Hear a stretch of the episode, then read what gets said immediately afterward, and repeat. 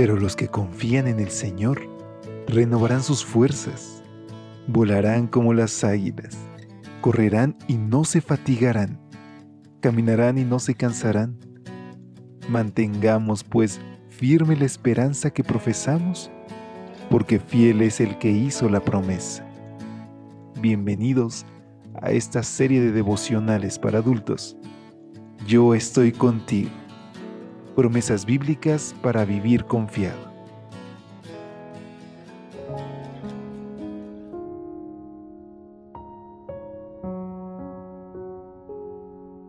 Muy buen día, ¿cómo te encuentras hoy? Qué gusto poder saludarte. Ya es jueves 23 de febrero y por la gracia de Dios, hoy podemos escucharnos y compartir este tu espacio de lecturas devocionales para adultos, conocer más acerca de las promesas de nuestro Dios y poder tener la oportunidad de orar unos por otros. Es así que te doy una cordial bienvenida a nombre de todo el equipo de Evangelike y te pido que me acompañes a nuestra reflexión de hoy que lleva como título no volverá a mí vacía. Nuestra base bíblica se encuentra en Isaías capítulo 55, versículo 11. Así será mi palabra que sale de mi boca. No volverá a mí vacía, sino que hará lo que yo quiero y será prosperada en aquello para lo cual la envié. Conocí acerca de Nam Jong Han en 2012, nos cuenta el autor. En ese tiempo, él era un agricultor coreano de 72 años. ¿Y qué hizo el señor Nam para que su vida saliera del anonimato y se diera a conocer en todos los continentes? En 2003, cuando servía como misionero en Pekín y tras haber sido arrestado por su fe, Nam profundizó su vida espiritual y se convirtió en un asiduo lector y transcriptor de las escrituras.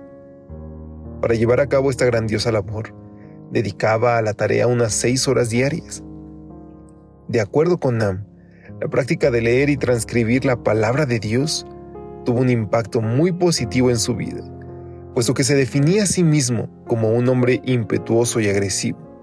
Sin embargo, leer y escribir los escritos sagrados lo guió a reconocer que era un pecador y a sentir que su corazón se enternecía y que sus tendencias agresivas desaparecían. A causa de su experiencia como veterano de guerra, Nam padecía graves problemas visuales y severos dolores en la muñeca, el brazo y el hombro. No obstante, tras comenzar a leer y transcribir las escrituras, su salud mejoró y aumentó a 10 las horas que dedicaba a ese noble y laborioso oficio. La experiencia de Nam no debería llegar a ser la nuestra. Hemos experimentado en nosotros el poder de la palabra de Dios la misma palabra que dio sanidad física y espiritual al Señor Nam está al alcance de nuestras manos, al lado de nuestras camas, en los estantes de nuestros hogares. ¿Qué tiempo estamos dedicando al estudio y a la meditación de ese divino libro? Como Jeremías deberíamos decir, fueron halladas tus palabras y yo las comí. Tu palabra me fue por gozo y por alegría de mi corazón. ¿Captamos la relación del profeta con la palabra? Jeremías hizo de la palabra su alimento, su fortaleza, su fuente de gozo. Jeremías y Nam son testigos del cumplimiento de esta promesa. Así será mi palabra que sale de mi boca. No volverá a mi vacía, sino que hará lo que yo quiero y será prosperada en aquello para lo cual envié. Si la palabra de Dios entra en nosotros, nuestro Señor obrará hermosos milagros en nuestra vida. Qué bendición, queridos hermanos, queridos amigos porque hoy tenemos la oportunidad de relacionarnos con nuestro Salvador.